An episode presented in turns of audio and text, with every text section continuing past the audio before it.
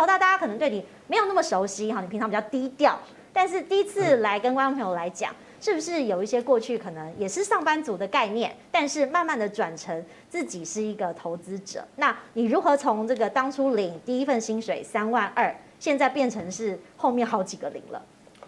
呃，是跟跟大家那个分享一下我的那个投资的一个一些心路历程，这样就是说，呃，应该这么讲，就是说，其实我在二十八岁以前是没有买过任何一张股票，完完全全完全没有买，而且没有上过任何一堂财经的。的理财课程这样，然后就是因为其实那个时候刚出社会，刚好遇到台湾，就是其实二零零六年嘛，那个时候其实台湾的景气其实开始已经在走下坡了，是。对，所以其实我大概丢了五十份履历吧，然后后来很勉强找到一个就是三十二 K 的，就是小美工的工作这样，后来做了点觉得觉得说，哎，这样下去好像不是办法，然后有一天就是逛书店的时候，哎，就是刚好看到哎财经的的书。然后刚好看到那个郑弘一大哥的有一本书，就是说，就是说，你如果每年可以可以透过呃复利二十 percent 的话，你就可以达到财富自由。当初你为什么会去想要翻那本书来启蒙你现在的这个成就？呃，应该这么讲，就是其实我我我其实我小时候功课其实其实很烂，就是其实都考倒数。不过我觉得我有一个有有一个呃兴趣是不错，就是我我很喜欢看看书，就是看小说这样。嗯。那那个时候我其实我一直想要改变自己，就是说，哎，其实三十二 K 的薪水你大概。自己花用，然后再给给给家人其实，就是完全就是应该是没办法给家人哦。就是我还有给，就是 就是大概就是就月就月光了，就几乎没没办法存钱。嗯，那你就觉得那个工作基本上其实你就是老板的手而已，就是说你只是一直在花，然后他就做什么就做什么嘛。所以你一开始会想画画，是因为你你会觉得那那个是很自由的，你想要去创作，可以发现其实是没有办法。那我就觉得，哎，那我就是想要去寻求改变这样。后来我就是去去书店看书，然后哎。口袋三万块嘛，然后跟家人一起集资二十万，然后开始就是投投入这个那个股股票的这个这个买第一张股票这样。那他们为什么会愿意投资你二十万呢？这也不是一笔小数目哎。呃，应该这么讲，就是说，嗯，因为其实那时候我们我们家其实都都没有买过股票，那觉得说这个东西其实是。可值得一试啊，就是说需要开一个家庭会议，然后大家拿一部分的钱。对，对，可能可能可能可能我姐出可能三万啊，我爸出几万，这样大家一一起集资这样。那想说这个钱其实虽然二十万，但它其实也不是一一个呃赔不起的数字。假如说如果就是赔赔完就算了，那只是好在说，哎，二十万丢进去之后，经过了十几年啊，它就是慢慢慢越越越来越多这样。所以是用累积的，然后造就了现在的自己。对，然后就是在买的时候，其实一开始其实也也没有很很顺利。就说其实刚买的前两年，基本上其实是获利其实不错的，因为那个时候其实我我把工作辞掉嘛，那我就去摆创意市集，就是那个时候有那个在成品端南一卡皮箱啊，然后简单生活节有没有？我就把我自己，我就把一些卡通人物翻完啊，然后就画成 T 恤这样，然后就去卖。那个时候其实卖的很好。那我就是利用早上的时候看盘，然后下午的时候我就创作，嗯，然后六日的时候去摆摊，这样这样的一个模式，这样。然后我觉得二零零六跟二零零七年，其实那两年其实因为我工作期有赚嘛，我就再把它丢进去啊。然后大概投了多少钱？就是陆陆续续就是累积到一年加四十万这样，嗯，所以两年就加了八十万嘛，是。然后本金二十万嘛，就变成一百万，是。然后经过两年之后，一百万就变一百六十万，其实还不错，还不错，嗯，对。然后。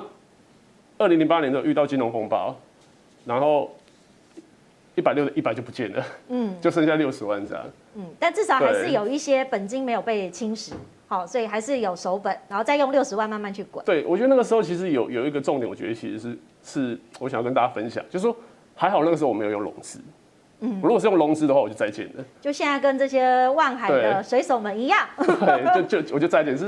我那时候反反正因为我我我有那个画画的工作嘛，我持续在在创业市集自创品牌这样，那那个钱我就放着，我就没有管它。所以我在思考说，哎，我到底是在这过程中到底是哪一个环节我出了错？就是哎，股市致富是真的是如就是梦幻泡影一般，就是就是消失即灭嘛。后来就开始开始看书，然后看书去找投资的方法这样，然后再从中开始就是反败为胜这样。OK，所以其实从经验当中学习，那我觉得这是一个很好的对比哈，因为今天廷浩也在我们节目的现场，因为廷浩是台大的高材生，对，那过去其实因为可能家庭的关系跟股市还有财经的接触比较多，那我也想要请你跟哎乔大比较一下说，说你觉得你自己在成长过程当中，你怎么接触财经？然后什么样的时间点让你觉得这是一个好机会可以切进来？嗯，我自己就是经济系毕业的啦，所以我本来对于股票市场就比较有兴趣一点点，但是对于股票市场有兴趣跟投资，其实某种程度是两码子事啊。我股龄大概七年多嘛。我其实十八岁的时候就开证券户了。当时候开证券户哦，如果是十八岁开的话，要挂在监护人的底下啊，不能直接自己开啊。基本上开证券户至少要满二十岁，也就是说你在二十岁以前，你下的任何单啊，我买什么股票。我父亲都会收到同样的简讯啊，所以所以爸爸可以帮你监督你的选股，是这个意思吗？但我父亲本身不玩股票，那那个时候我又比较喜欢去做当冲，这个扩大杠杆嘛。那些当冲基本上是无本的意思嘛，只要我能够当天冲销掉啊，那我又刚好又没有遇到刚好涨停或跌停过，所以完全没有违约交割的一个问题啊。那当时我父亲就很难理解，说为什么可以一个月的成交金额可以到几千万？他说你哪来那么多的钱？我那是那是当冲的总成交金额，那不是我实际的本哦。但是我的重点是什么？重点就是说，其实早期其哦，呃，我在股票市场上也吃了很多的弯路啊，一直到后续我才开始认清一些事实啊。我认为啦，我我想我相信乔大想的也差不多，就是说出手跟老手啊有一个很大的一个区别哦，就是出手他在乎的是相对收益啊，就是我今年报酬率一档股票是几趴几，我要看得到，对我不是我要看到是那个报酬率有多少。但是如果股票投资有一段时间呢，你追求就不是相对收益，是绝对收益。就说这到底能够有多少钱进到我的账户？为什么呢？因为如果你的本金不够多，即使你的报酬率是一倍两倍，十万变二十万，那有什么意义？对不对？但是如果本金够大的话，你在乎的其实就是绝对的收益。你像我现在，因为我们家的资产是由我来打理的啊，就是由我来 处理的。财务长。对，像我父亲是半退休的一个状态嘛，那。啊，比如说他现在有一笔退休金已经进来了，那这个时候我就会去做一些规划。老人家哦，像我自己会给孝亲费，但是我很聪明，我怎么做？我不会从自己的本业收入拨出来，我会先说你先把你的退休金给我，拿到退休退休金之后哦，我就花个差不多五百万去构建一些防御性的资产啊，就比较高配息的一些资产哦，每年拿到的配息大概。也二三十万，那二三十万呢？每个月就可以孝心费一两万了嘛，对不对？他还很开心，觉得自己儿子赚了那么多钱，还分给我，从头到尾都是他的钱呐，对不对？啊，所以我常建议观众朋友说，其实如果你对于财经知识或者投资年份稍微长一点点的话，可以建议一下，就是说父母因为是亲人，比较相信你的话，可以由资产由你来打理。那同时呢，第一赚到人情，你父母会觉得哇。每个月给我这么多的钱，我好感动啊！其实都是他的钱。那另外一点呢，就是说，其实我认为资产的一个计算啊，你要不能用单一股票，不能用出手的一个计算方式，不能说我一档股票报酬率二十趴，所以我今年报酬率是二十趴，不能这样计算。你必须把你所有的现金啊，你所拥有的资产，你的房子啊。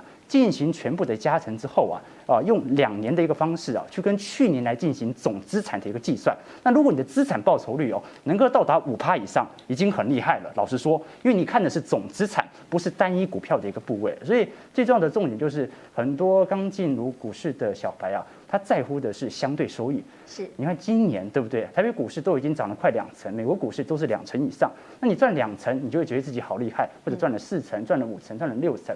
但是实质上哦，啊，本轮的牛市啊，从标，尤其是美股以来啦，美股到现在为止啊，都没有一个超过十趴的修正过。好，所以你到现在为止都还没有。遇到一个真正的修正，会让你杀得措手不及。这个时候，我们反倒要稍微戒慎恐惧一下。同时，你在整个资产的配置上啊，你要在乎的是你对于长期的投资的一个稳健规划。它的总本金，你的目标是多少？要想清楚。好，其实说破大获利，好，廷浩这个是超过四十趴。那其实乔大过去刚刚讲第一段的一百万也是变一百六十万，好，也是很好的概念。所以其实是不是在这个选股或是投资的心法，你可以跟大家分享一下？你是用什么样的标准去检视？呃，应该应该这么讲，就是说，我们我们先回到刚刚那个报酬率好了，就是说，呃，应该这么讲，就是说，其实投资其实只有分两种嘛，一种就是所谓的一个主动投资跟一个被动投资嘛。那被动投资就是所所谓现在很流行的，就是买 ETF 嘛。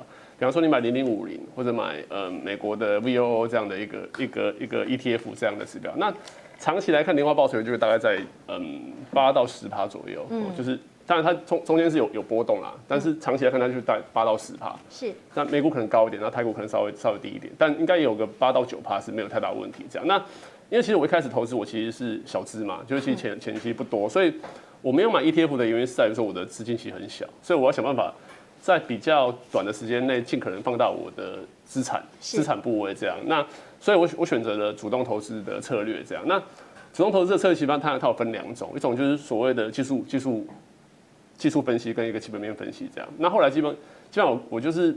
早期我是用技术分析的，那其实基本上其实成效其实不是很好。对，因为它有一些会受到很多多空因素的波动。对，就是其实嗯，很多指标你去解读，其实它都可以正向解读，或者是就是负面解读。负面解读，对，嗯、但是精准度基本上其实来看，它其实都不是特别的精准确这样。当然有可能是我自己才疏学学浅这样。不过后来我觉得其实嗯，对于一般投资人来讲，其实用基本面投资其实是比较好的。那后来我是选择用成长股投资，就是我买的股票是尽可能买那种公司每年的获利一年比一年更好。嗯，那那只要公司的获利其实持续在成长，它的 EPS 就往上的时候，股价就持续在上涨。这样是，哎，乔大，我们常常都说打败大盘哈，虽然这的确有一些人成功过，但是好像呃政府后面的那只手常常会让人意想不到。你自己怎么看这个打败大盘这件事情？呃，打败大盘基本上。呃，我我应该算是一个一个例子啊，嗯，对对，因为因为，可是我觉得应该应该这么讲，就是说，呃，年年打败大盘其实是有有难度的，可是是长期来看绩效是可以赢大盘，是没有是没有问题这样。对，那呃呃呃，对对于主动型投资人来讲，基本上我觉得我觉得，呃，要要打败大盘，基本上其实要做的事情其实是大概有有有有有三点呐，一个基本上就是在于选股，好，然后再来就是说，嗯。做好你的资产配置，然后跟你的心理素质要要要培养出来，你的强好的心理素质这样。好，所以现在看，如果我们自己加权指数的强度，你会怎么观察说目前台股走走势？呃，应该这么讲，就是说台股这一波基本它其实从二两，就是从去年在八千五百点嘛，底底底部这里，然后涨到这边一万八千点这边这个位置，因为它其实指数其实涨了差不多快快一万点的嘛。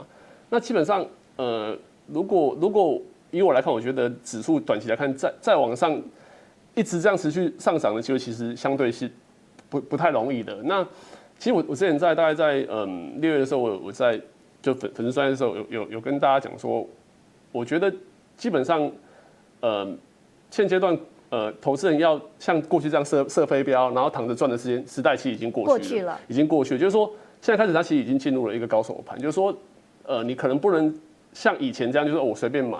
我航运股买，我也也也涨，然后我可能那个呃，生技股买我也涨，然后然后然后然后什么买都涨，这个这个时代基本上已经过去了。就是说，我觉得基本上现在开始它的的指数，它可能会比较趋趋近于盘整的一个一一一个一个一个走势这样。那选股的难度相对就会比较高，所以如果在现在这个点来来看，我觉得加上说外在，比方说你看像呃呃中国，它其实。政治因素其实非常非常多，那美国基本上其实它也也有一些一些一些一些状况存在，所以基本上这个东西基本上其实它一直会干扰这个这个市场这样。那短期呃中短期来看，我觉得股市台股在这个地方盘整的区域其实我觉得相对比较高。好，那选股的部分，我觉得就会相对的会建议大家在布局部分会尽可能找防御型的股票去做做配置，这样就是你可能不能像过去一样，就是可能可能想要买买进去，然后可能呃。呃，三五天或者一个礼拜就想要赚个三三成五成，我觉得这个已经过去了。就是你可能要买的，就是说，哎、我现在买，我是想说我我买进去，我可能要放个半年或一年，然后赚这个长期的一个一个大波段，是可是比较合理的一个一个走势这样。其实看波段趋势，我知道有人在做这个所谓的台股哈，那当然是个股表现，那也有人在做所谓的台指期哈。我们来看一下过去大家对于期货是什么样的概念呢？其实。讲到这个期货哈，有很多人都喜欢对赌哈，就是做空或者是做多。那当然，期货其实就是一个定期合约的概念，在到期日的时候有指定的价格、指定的数量，那所有的交易物品都可以用期货的概念来实现。比如说我们刚刚讲的股票，好，或者是外汇，或者是大宗商品跟农产品等等。那其实过去因为期货的杠杆比较大哈，大家可以观察到哈，这个买进一口台指期，好，台指期上涨五点的话，你看哦，可以赚。一千元，因为一点大概就是两百块。那既然呢，就是可以双边交易的话，你卖的时候，假设你做空下跌五点，你放空的话可以赚一千块，这个空间蛮大的。所以其实廷浩之前在年轻的时候也曾经加入了这个期货的行列，但是这个经验是好还是坏呢？呃，做当冲、做期货都有，因为本金真的不大，那个时候啊，那有时候想说本金不大，想说也没什么好输的，但是输掉的钱。因为本金不大，还是很痛啊，所以那个时候我大概是每个大学，那时候我还是大学时期啊，每个周末都会去听一些啊免费的当冲讲座啊、期货讲座啊。重点是免费，因为真的没什么钱嘛。我后来发现这个免费的最贵，哈，都是骗人。对啊，所以我我现在我跟乔大的讲座都有收费哦，所以观众要记得。好，那这不是重点啊，重点是说，其实我认为说要靠期货翻身的话。我们还是要区分好概念哦。这个投资啊，它追求的是产业或者企业它的成长空间；期货它追求的是交易的机会啊。也就是说，期货某种程度它是对赌的。你你如果想用期货啊来呃追踪市场的一个报酬，比如说啊，你看空台指期啊，现在的话认为台北股市啊始终会在高基期做一个回落的话，就持续的进行空单的一个布局哦。那其实是无法，为什么？因为期货哦，你本身在做的时候。如果时间拉得越长，本身的转仓成本是越高的哦。每个月的期货一直往下摊低哦，那基本上最后会被手续费给累垮。所以这个时候特别重要的一点就是说，期货它本身来看哦，更像是一个对于长期投资者一个避险性的一个工具。也就是说，目前呢大盘的行情非常好，那我不目前也不想要进行我现货股票的出清，但是为了以防。有可能短时间呢有剧烈下跌的机会，所以我布局了一些反向型，不管是 ETF 或者期货反向型扣单的一个这个避险。那最好是怎么样？